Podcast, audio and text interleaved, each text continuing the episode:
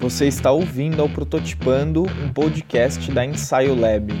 Meu nome é Pedro Piovan, eu sou fundador da Ensaio e por aqui a gente vai receber quinzenalmente diversas pessoas que são amigas da inquietude para a gente navegar e explorar juntos a essência da inovação e do design.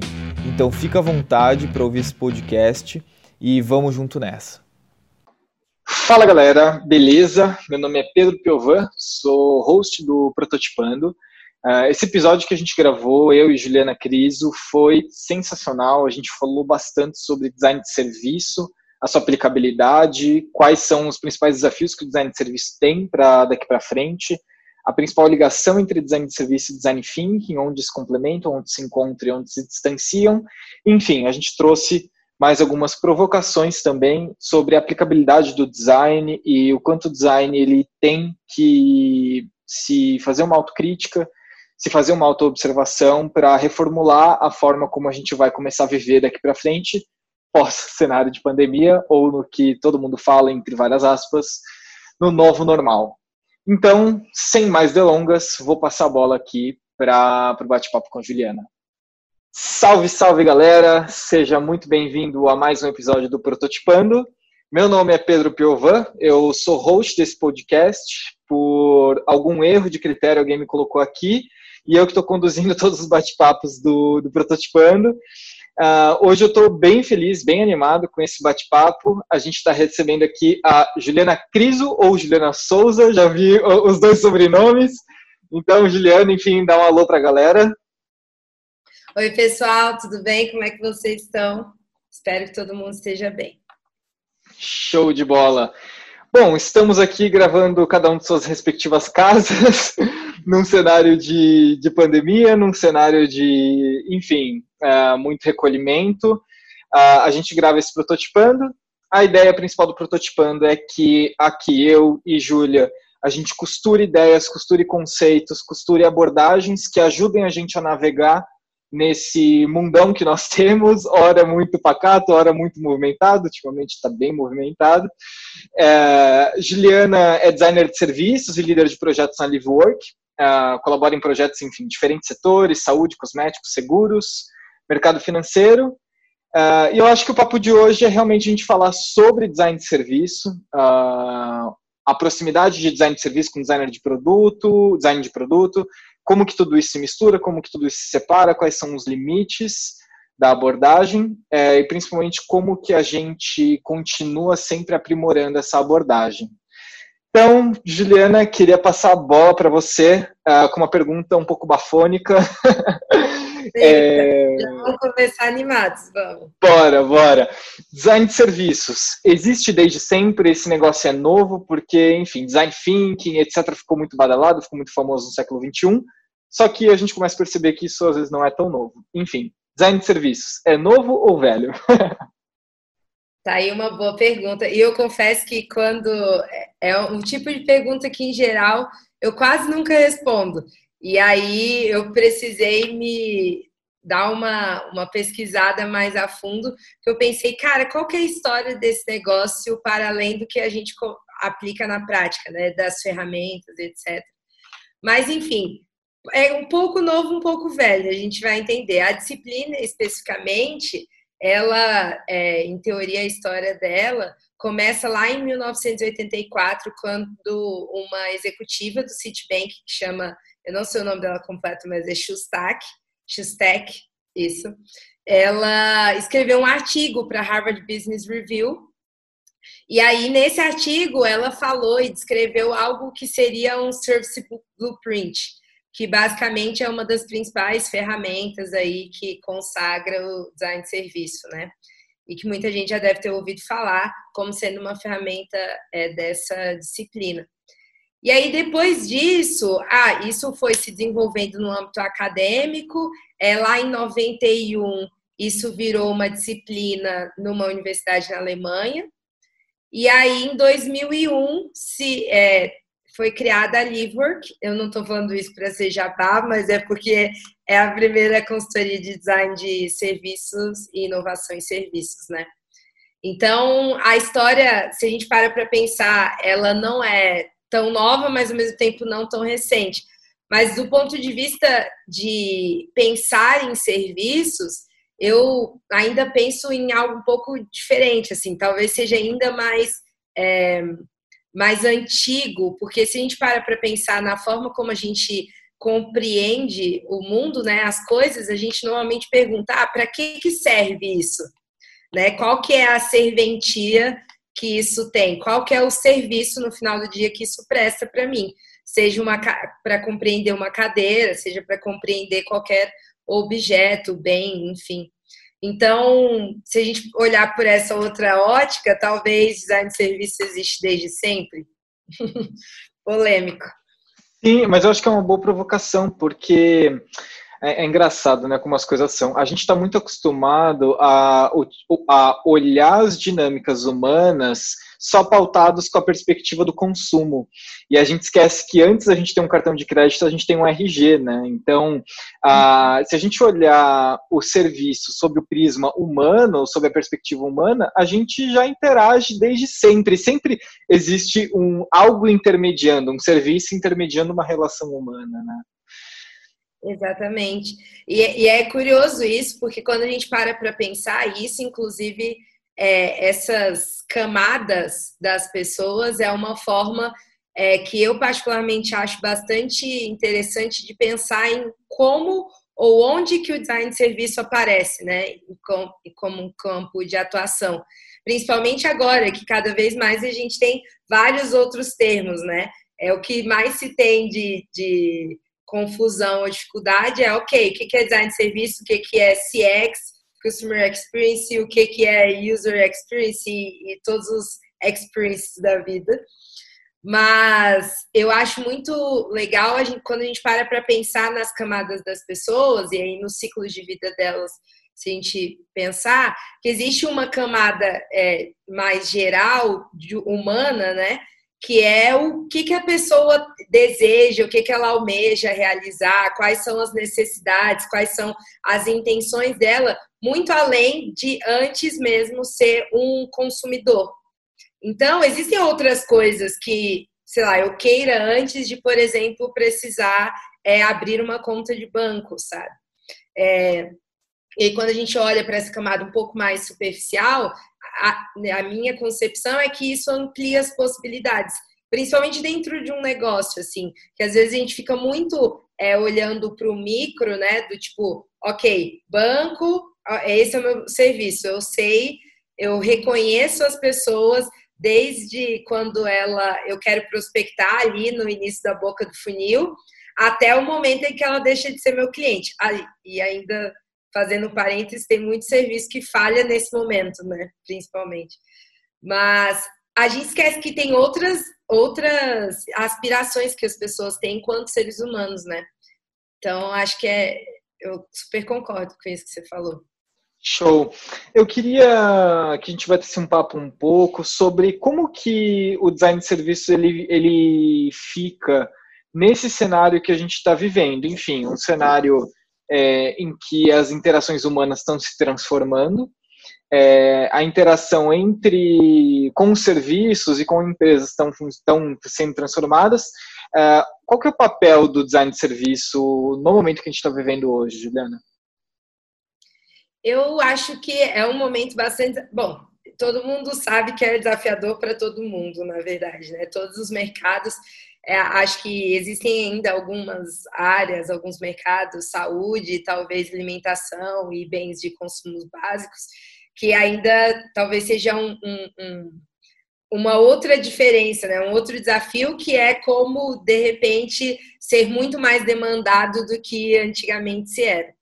E outros mercados já estão sofrendo para o lado oposto, sofrendo no sentido de encarando novos desafios para o lado oposto, de como é que eu me reinvento e eu gero valor nessa, na atual situação.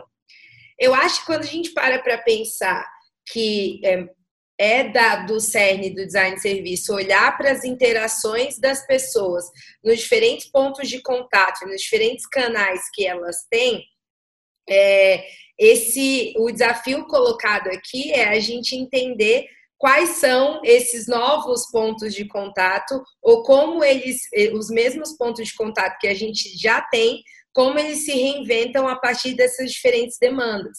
Acho que tem três níveis aí, né? As pessoas mudaram, então, é, consequentemente, as suas necessidades, as suas dores e as suas é, ambições, elas vão mudar também. Então, os serviços precisam se adaptar já de antemão nessa primeira camada. Depois, a forma, as demandas em cada um dos pontos de contato, elas vão mudar. Alguns sobrecarregar, vão sobrecarregar, outros já vão ficar sem demanda. Então, como é que a gente adapta isso? E, por fim, é essa adaptação de estilo de vida ou de modo de vida, né?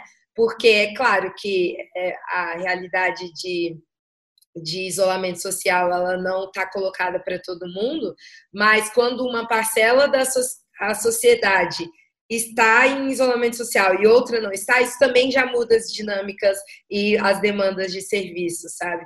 Então é legal a gente é, o design de serviço ele pode ajudar e ele contribui muito para reentender essa nova lógica, essa nova cadeia, sabe? É, é um desafio entender como orquestrar cada uma dessas coisas, né? É, eu acho que uma coisa interessante é uh, tem um fator agravante que é a instabilidade ou a estabilidade, né? Que é o quanto esse redesenho vai perdurar na linha do tempo, é, eu vejo muitos parceiros nossos falando assim, mas Pedro, vale a pena eu investir agora? Não, tá tudo maluco, e aí depois é, isso vai ter que mudar daqui três meses, daqui seis meses. É, como é que você recomenda, assim, ou na verdade, o que, que você pensa sobre esse período de, de instabilidade, ou quando há muita incerteza? É, é sempre complicado. E acho que mais do que nunca, enfim, sem preditivos ou pensar em futurologia, qualquer coisa assim, acho que a gente não tem muitas respostas, na verdade. A gente tem alguns cenários que, que podemos trabalhar, né? E aí, se a gente pensa num cenário em que, é claro que isso sempre olhando em relação ao contexto de cada um dos negócios, a gente tem é, contexto do negócio e contexto das pessoas que são servidas por esse negócio. E aí, é, se a gente, por exemplo, está falando de um recorte de pessoas que estão 100% é, que conseguem estar 100% em isolamento social, ou, ou primariamente em isolamento social, é, talvez, se o seu serviço funcionar bem e gerar valor nessa situação, talvez ele não precise ter outros pontos de contato presenciais assim que esse período mais instável acabar. Talvez essa, esse seja o, o tão famoso, entre muitas aspas, que todo mundo está falando, o novo normal daquele serviço, sabe? É, então, eu acho que uma das coisas que é, eu acho que é latente, na verdade, é mostra cada vez mais do que antes a gente falava que inovar era importante para buscar diferenciação, para você conseguir atingir é, outras camadas e aumentar o seu mercado. Acho que agora é, a gente fala em inovar para poder se manter em pé para poder se manter relevante, na verdade, né? E aí que eu acho que cabe uma, uma provocação que é talvez algumas das coisas, alguns dos serviços que a gente vê aí, eles de fato não passavam da, de uma boa ideia que alguém achou e talvez eles não fossem nem úteis, né? E aí, enfim, é, é, não é uma realidade legal, não, mas como é que a gente se reinventa a partir disso? E aí acho que a capacidade de reinvenção e de ajustes rápidos ao longo do processo, né, é que é o grande diferencial aqui, porque não adianta também pensar que, ok, eu vou reestruturar e fazer uma coisa gigantesca com investimento de tempo e recursos financeiros gigante para algo que eu não sei, porque se eu não sei também do nosso futuro, é, também vai mudar. Isso tem uma coisa que eu acho que a gente, mais do que aprendeu na Marra atualmente, é que efetivamente sobre o futuro a gente não consegue ter grandes certezas, né? A gente tem sempre cenários. Então, é, eu, por exemplo, não é uma recomendação, porque não poderia fazê-lo sem saber alguns detalhes, mas é, uma coisa que para mim faz muito sentido é investir em se reinventar, em ser uma maquininha de reinvenção sempre que possível, sabe? Interessante isso. Eu estava conversando agora há pouco com, com um parceiro nosso é, inclusive muito ativo uh, nessa, em toda essa discussão. E aí ele falou assim para mim, ele falou, Pedrão, é, cara, se a gente não investir em aumentar nossa capacidade inovativa, a gente só está sentenciando a nossa data de morte. É, que, enfim, conecta totalmente com isso, né? Só, enfim, só veio um lápis aqui na minha cabeça que eu queria conectar com a sua fala. E eu, eu acho não, que tem um, eu acho que tem um outro ponto interessante que é estava vendo uma, um vídeo do Siddhartha Ribeiro, não sei se você conhece ele, neurocientista, é, nossa, o cara fera, enfim, para mim ele, ele tá sendo o novo Papa, né? Eu, eu tenho essas pessoas, quando eu descubro eles, eu vou atrás de tudo. E aí eu tava vendo uma entrevista dele com o Bruno Torturra, do Fluxo, enfim, já, ele foi, teve envolvido com, com a mídia ninja e tal. E aí o, o Siddhartha, ele fala o seguinte, ele fala assim, gente, é, esse carro que a gente estava dentro, é, ele, ele tá capotando. E assim, ele só vai. Ele está capotando, ele está capotando, a gente não sabe quando ele vai parar de capotar. Quando, mas assim, quando ele parar, ele vai conseguir voltar a andar? É, se ele conseguir voltar a andar, é, a gente vai em qual direção e a gente vai dar na mão, o, a gente vai dar o, o, volante nas mãos das pessoas que realmente fizeram o carro capotar ou a gente vai em alguma direção diferente com outras pessoas dirigindo? E, enfim, isso tem uma reflexão dispar, né, que a gente pode ficar aqui horas discutindo sobre os novos modelos econômicos, etc., que é uma coisa que a gente vai discutir bastante, inclusive, na nossa segunda temporada do Prototipando, já fica a dica aí. Legal, o jabá. Muito, muito me interessa esse assunto. Mas eu acho que o, o, uma coisa que dessa fala do Siddhartha conecta um pouco com, com a sua linha de, de pensamento é assim, muitas coisas que a gente proveu até então a gente descobriu que não eram necessárias. É, que a gente, come, a gente gastou tempo, dinheiro, investiu, gastou capital humano em criar coisas que é, foram supérfluas e morrem na linha do tempo. Então, a, a, sua provocação, acho que ela cabe muito bem, porque esse é o momento da, do empreendedor, do diretor, do gestor, de qualquer pessoa olhar para o que produz e para o que entrega para o mundo e falar assim: isso tem valor hoje? Né? Isso cabe, isso é valioso para alguém? Né? Alguém despenderia energia para se relacionar com isso? É, e aí o que cabe, eu vejo, num cenário de tanta incerteza, é a gente não uh, buscar respostas. Uh, até porque qualquer resposta que a gente tenha hoje, ela só vai ser uh, acreditar num falso profeta ou num salvador da pátria, coisa que já está bem claro desde o fim da Segunda Guerra Mundial, da Primeira, que não existe, não dá para a gente pensar em ter um salvador da pátria que vai levar a gente. Mas uh, talvez esse seja o momento da gente pensar quais são as boas perguntas que a gente pode formatar é, que vão nos levar a caminhar para frente, né? Não, concordo, acho que faz todo sentido, assim é, quando a gente para para pensar que um serviço precisa servir a alguém para fazer algo, né, aumentar as potencialidades de ação de alguma pessoa, é, a gente vê que tem algumas outras coisas que elas acontecem e, e elas em, é, começam, emergem numa onda, tem um pouquinho um tempo de moda e depois morre. Isso, sei lá, é, paleta mexicana, é, Yogoberry e coisas assim. Se a gente para para pensar, é, que eu gosto muito de pensar nesses fluxos, mas é, é difícil porque às vezes a gente não, não consegue ultrapassar esses limites, né? A gente pensa num negócio enquanto uma boa ideia e não necessariamente enquanto o para quê ou que ele ele ele está servindo, né? Qual que é o serviço dele no final das contas? E aí, qual que é a necessidade que ele supre, qual que é a, a contribuição que ele tem para aquelas pessoas. Então, acho que isso, é, inclusive, parece até um pouco repetitivo, mas eu não consigo imaginar algum processo que não venha, não parta disso, sabe? Que para mim me parece bastante falho, assim, ou bastante passível de falhar. Total, total, totalmente. É, uma, um ponto que eu quero trazer para a discussão, que eu acho que vai ser bem interessante, é o, o Mike Monteiro. Você conhece o Mike Monteiro? Não, não. O Mike Monteiro, ele é um fera, assim. ele é um daqueles, é daqueles caras que eu parei para ler. Depois que eu descobri ele, eu fui atrás de tudo dele.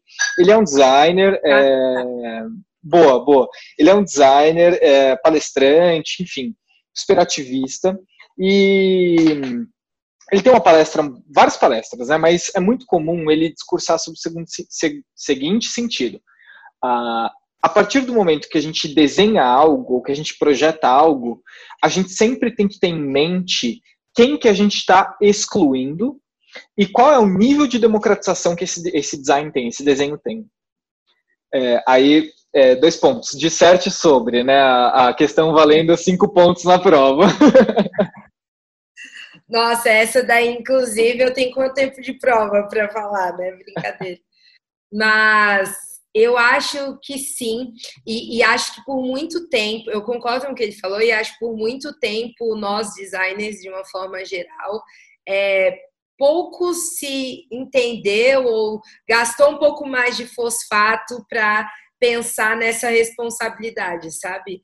É, acho que no final do dia é aquela velha história, né? Grandes, com grandes poderes vem grandes responsabilidades, e nesse sentido, é, a gente viu o, o, o boom que o design teve em vários, em vários, no ambiente de negócios de uma forma geral, várias empresas apostando no design enquanto caminho para se manter inovadoras, para se, se despontar no mercado. No entanto, e isso é muito legal, isso é super rico e, e muito valoroso, é, os designers ocupando outros cargos e, e, estando ali na cabeceira né, das grandes empresas, das organizações, no entanto, com isso vem algumas responsabilidades. E aí, se a gente fala é, que, assim como é, um dos termos que você colocou logo no início, design thinking, que também é um outro termo tão é, difundido aí para todo mundo, é, se a gente olha para essa abordagem, né, que no final do dia fala, se trata em olhar para as pessoas e ser centrado nas pessoas, e aí usando lá o tripézinho que depois a gente pode até falar, da empatia, experimentação e colaboração. Mas se a gente fala que a gente está partindo das pessoas, a gente tem uma responsabilidade sobre isso, né? E a gente tem também que entender como é que a gente equilibra a lógica entre, entre pessoas, negócios, né? O que, que os negócios têm que se manter em pé, mas ao mesmo tempo também o que, que tecnologicamente a gente consegue fazer mas que ainda assim respondam e sirvam as pessoas. E uma coisa que eu, que eu percebo é que, por, talvez por algum tempo, a gente tenha é, se empolgado muito, inclusive, com é, novas tecnologias que é, despontam. Então, beleza, é, a gente precisa, sei lá, de, de é, novas soluções dentro do mercado financeiro, ele precisa se reinventar? Ele precisa, precisa de fato. Mas será que todo mundo precisa seguir pelo mesmo caminho, sabe? É, isso é uma, algumas reflexões, assim. Por que, todo mundo resolve escolher pelo mesmo caminho? Será que é pelas tecnologias ou porque pela necessidade das pessoas? E aí, se a gente olha para as necessidades das pessoas, é, uma outra provocação para mim que vem nesse sentido é quem são essas pessoas que a gente está olhando, né? Porque, por um lado, é, se a gente olha com uma cabeça bastante business, assim, é claro, os, o, como, como eu falei, os negócios precisam se manter em pé para eles a roda conseguir girar nesse modelo econômico que a gente vive. No entanto, a roda não, não só gira no mesmo lugar, sabe? Existem outras possibilidades de manter o negócio em pé com uma, outras parcelas da população que possivelmente não estão sendo atendidas de alguma forma.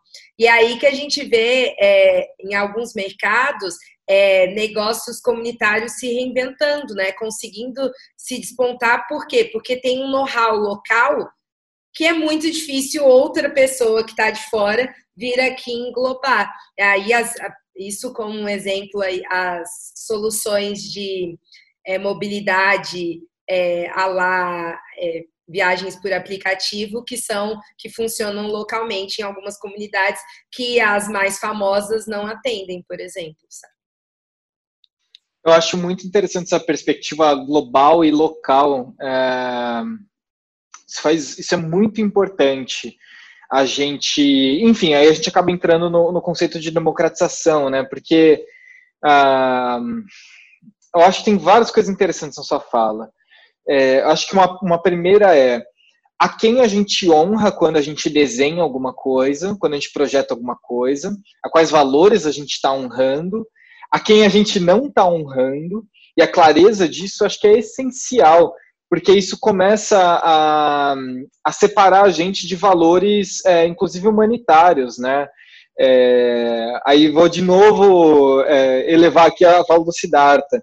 Siddhartha ele fala assim: é, até então dava a, o, o, seguinte argumento, né, de pô, eu sei que às vezes o meu negócio ele não traz o valor é, necessário para a pessoa correta, eu sei que o meu negócio às vezes ele tem um impacto negativo sobre o ser humano, é, eu sei que eu preciso desacelerar, eu sei que eu preciso impactar positivamente alguém, eu sei que eu preciso ser menos predatório, mas eu não posso parar, porque senão o meu, consumi o meu competidor ele, ele me ultrapassa na corrida. É, só que assim, agora parou, né? É, e esse é argumento dele, ele fala, agora parou, é, agora dá para parar. A gente na verdade é forçado a parar para a gente repensar esses valores e essas honras que a gente está fazendo.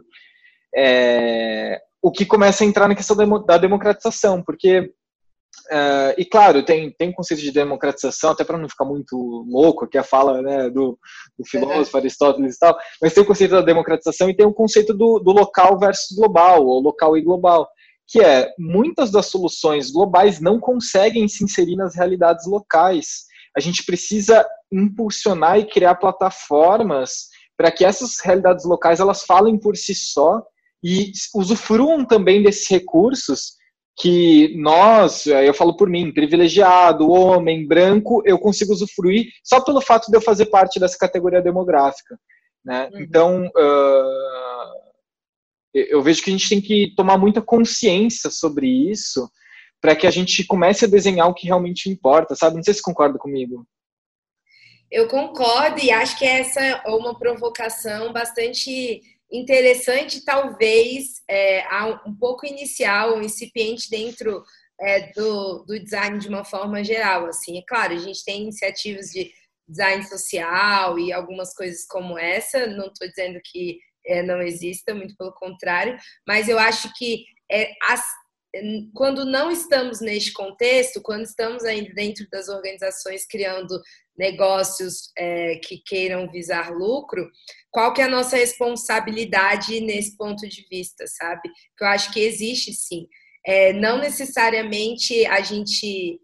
É, acho que cada negócio, cada estrutura é, ainda pode pensar em quais os sims e não estão dispostos a fazer, é, mas sabendo quais são os ônus e os bônus disso.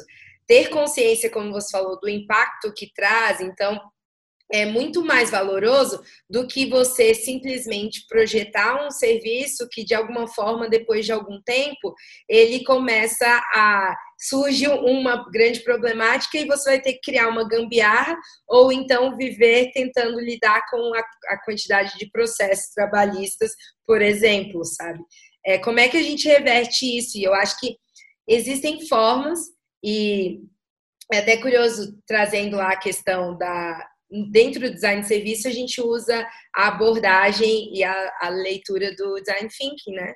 Que é basicamente pensar a partir das práticas do design. Mas é, quando a gente fala em empatia, é, de uns tempos para cá, eu ando cada vez mais talvez não um pouco cética, mas talvez questionando um pouco o que, que é de fato essa empatia, que a gente emprestou esse conceito de outros campos de conhecimento, mas acho que a gente esqueceu de de emprestar todo o, o meandro disso, né? Do tipo, beleza, é, a gente nunca, nunca vai conseguir se colocar no lugar dos outros.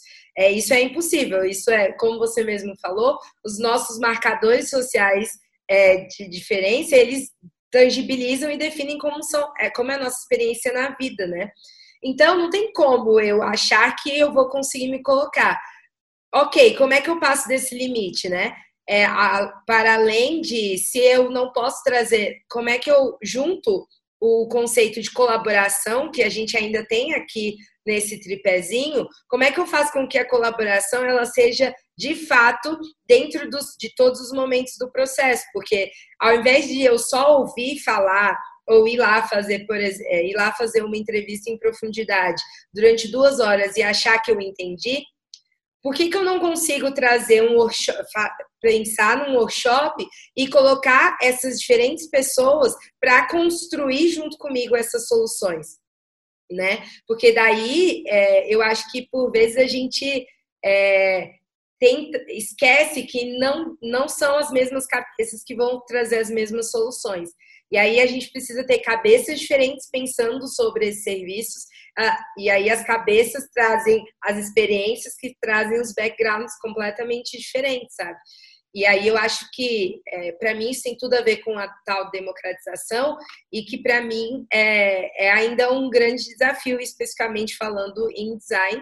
E aí, quando a gente fala em serviços, é, a gente, essa lógica que você trouxe do global e do local, é bastante interessante é, a gente entender como que a gente está trazendo isso, né? O quanto a gente olha para fora, e aí olhando para outros países, por exemplo, e aí a gente acha soluções muito bacanas e traz para cá e a gente tenta é, fazer com que elas operem da mesma forma.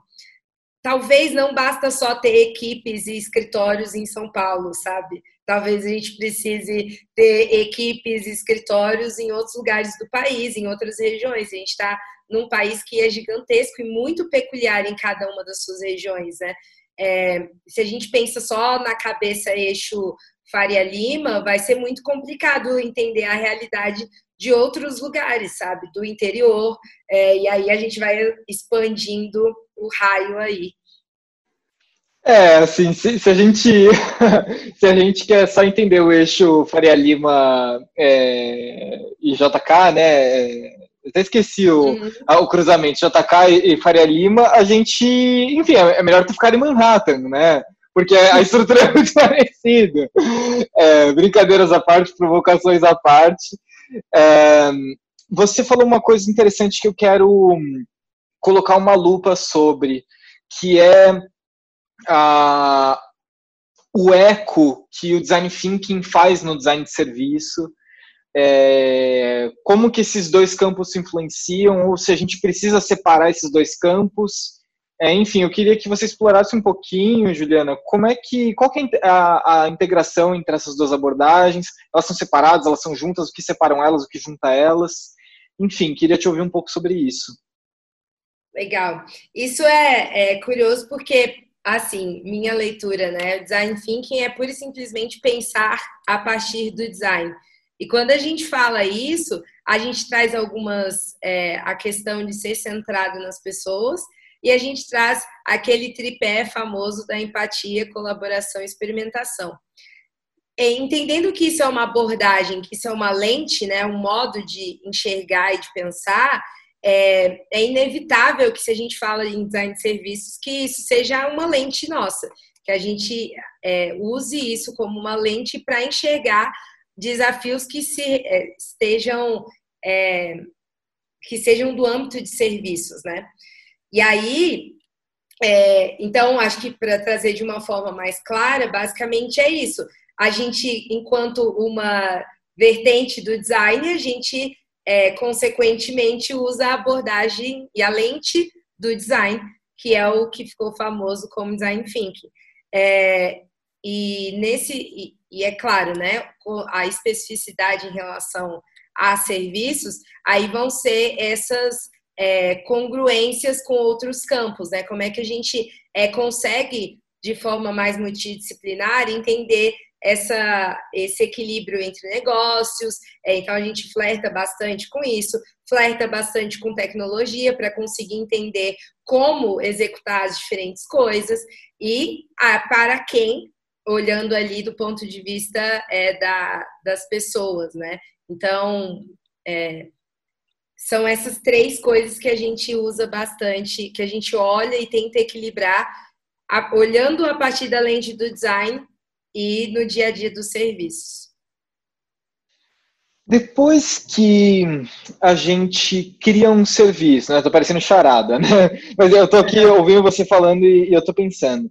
É, depois que a gente cria um serviço, uh, a gente entende que ele corresponde a uma necessidade humana, a gente entende que ele agrega o valor necessário, correspondente ao que o usuário deseja, o que a pessoa deseja, melhor dizendo. É, como que a gente continua nesse ciclo de melhoria contínua, uh, ou enfim, são termos mais condizentes ao mundo do software, né, do work in progress, né, de, do, do progresso. Uh, como que o serviço fica? Ele fica estático? Como é que se dá essa evolução do serviço, Juliana? A gente deve voltar no modelo cascata e construir um serviço gigante, megazord, etc.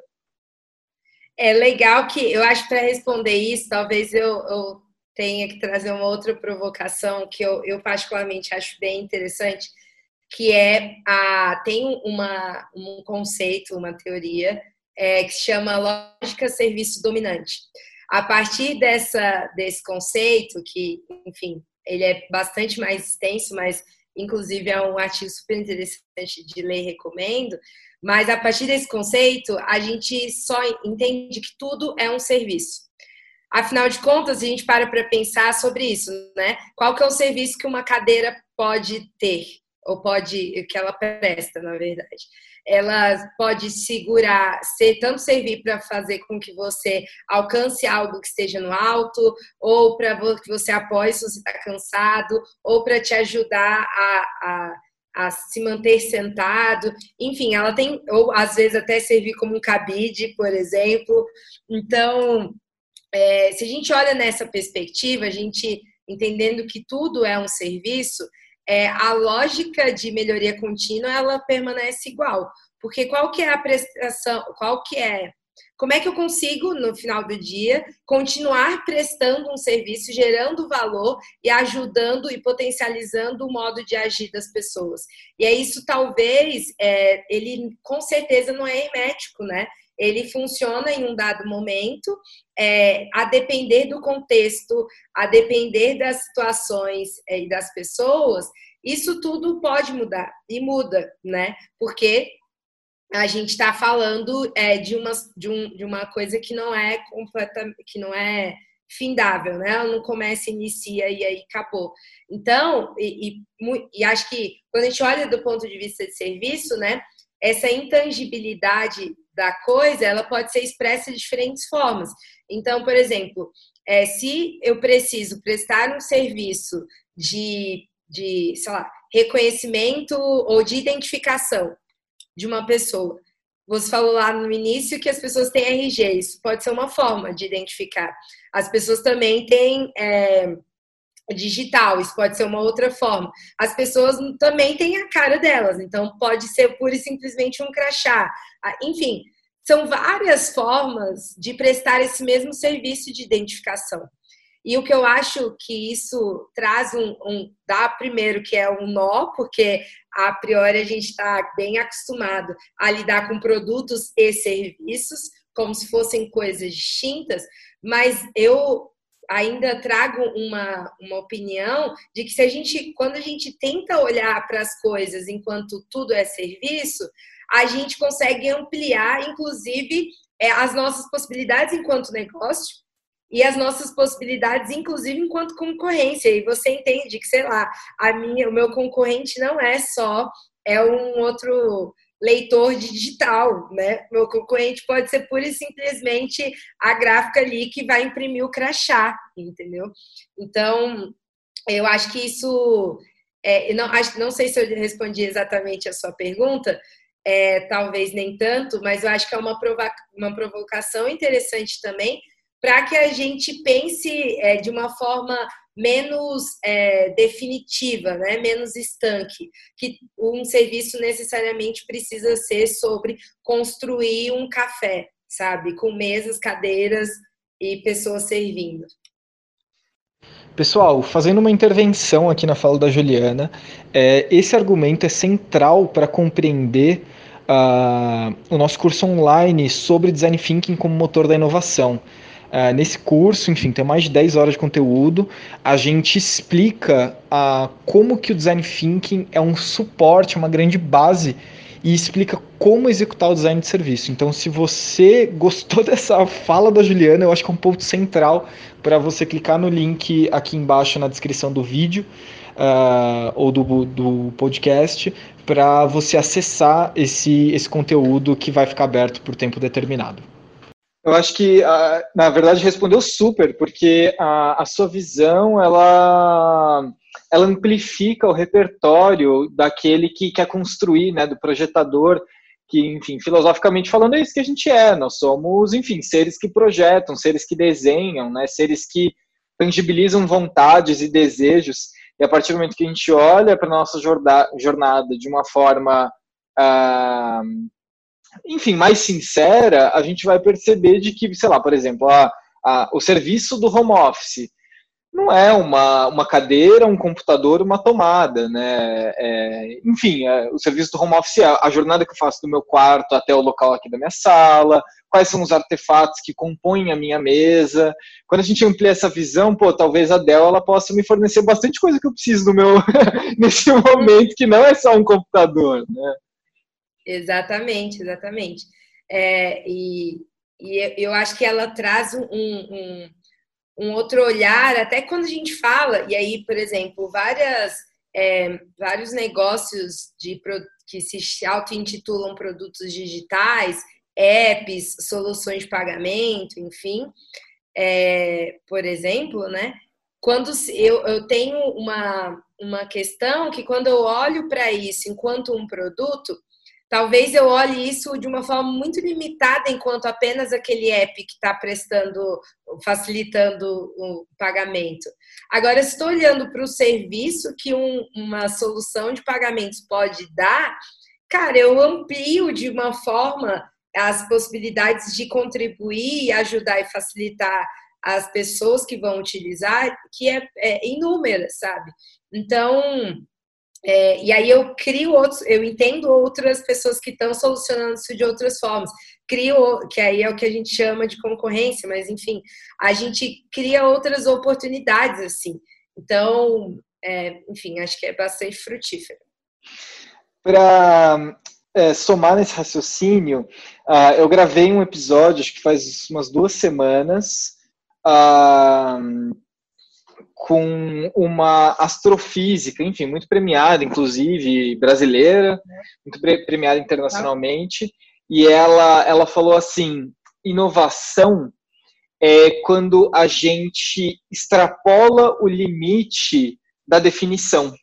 Estou é, construindo em outras palavras, o raciocínio dela, não lembro a é. frase completa, mas isso me marcou muito, porque é exatamente isso. Quando eu extrapolo o limite da minha definição, talvez eu crie um spin-off ou uma uma adaptação do que eu já vi ou do que eu já experimentei, do que eu já tive, que pode transformar totalmente aquela, aquele serviço que a pessoa está inserida. Né? Exatamente. É... Acho, eu, eu vejo até é, um, como um motorzinho de para criar né, soluções, para criar novas soluções. E aí, isso acho que tem tudo a ver com a, a situação, o momento presente, né?